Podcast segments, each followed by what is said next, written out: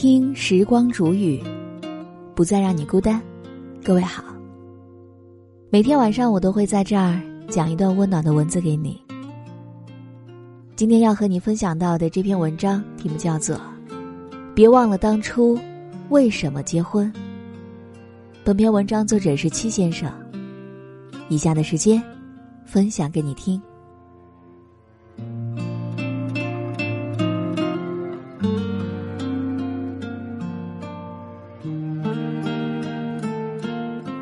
走着走着，很多当初的想法都不再坚定。可能事与愿违，本就是人生的常态吧。走出家门要去吃黄焖鸡，去了常去的那家没餐了，是继续找下一家黄焖鸡，还是就近吃一家酸辣粉呢？其实每个人都是害怕失望的，一次还行可以将就，第二次、第三次会发现。黄焖鸡好像也并不是唯一的选择。有一天，黄焖鸡问你：“最近怎么不来吃了？”你没办法告诉他，你开始吃酸辣粉了，所以你撒谎说最近很忙。其实他永远不知道，是你在最想吃的那一天，他的缺席让你有了新的选择。你当然可以饿着肚子等明天到来，可是。他懂你的饥肠辘辘的委屈吗？失去你的那一刻，他也会遗憾吗？他想过要争取一下你吗？或者说，他觉得你离不开他才会放肆吧？有一天他慌了，问你：“你好像很久没有来吃了。这一个月，你吃过生煎包、酸辣粉、米线、煎饼果子、豆浆、油条，还有炒面。然后呢？”你不再拿谁当你的唯一了，谁都有一刻不属于你。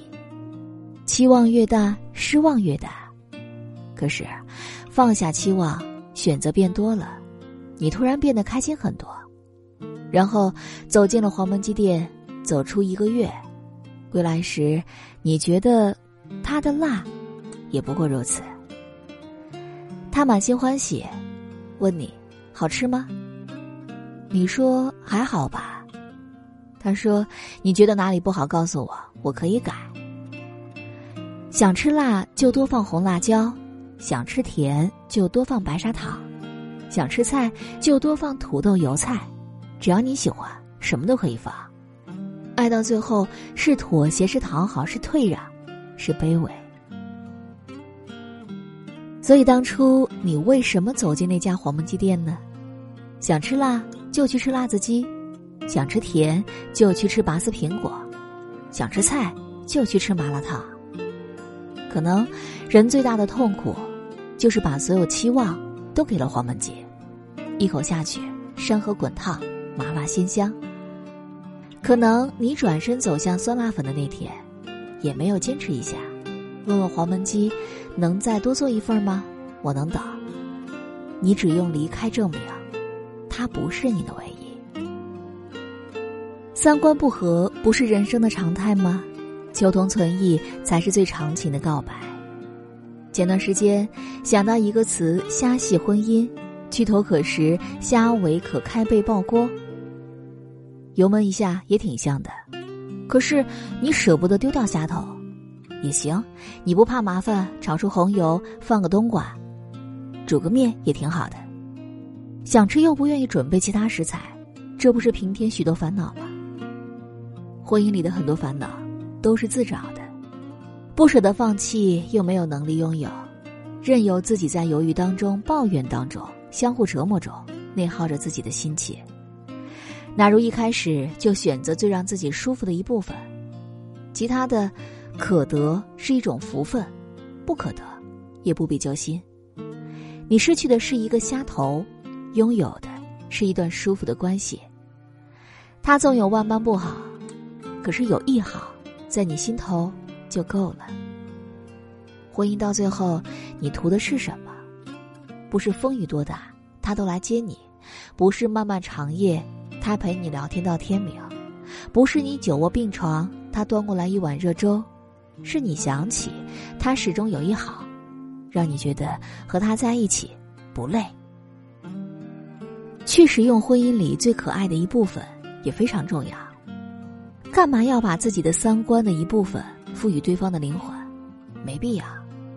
不是所有的酿肉都要塞到虎皮尖椒里。肉末炒粉条、肉末炸酱、肉末配茄子呢，也是一种美，是能下饭的菜，那你就多吃一碗，不要怕饿，而就将就一碗饭。坏掉的虾，纵使有万千麻辣大料、葱姜蒜爆炒，能掩盖一时的腥味儿。嘴巴咽下去的委屈，肚子会绝地反击。没有侥幸，害怕一时的浪费，才是对自己最大的残忍。你永远不必为了填饱肚子而放弃自己的原则。你有多爱吃虾都不行，新鲜不是你的倔强，而是你的底线。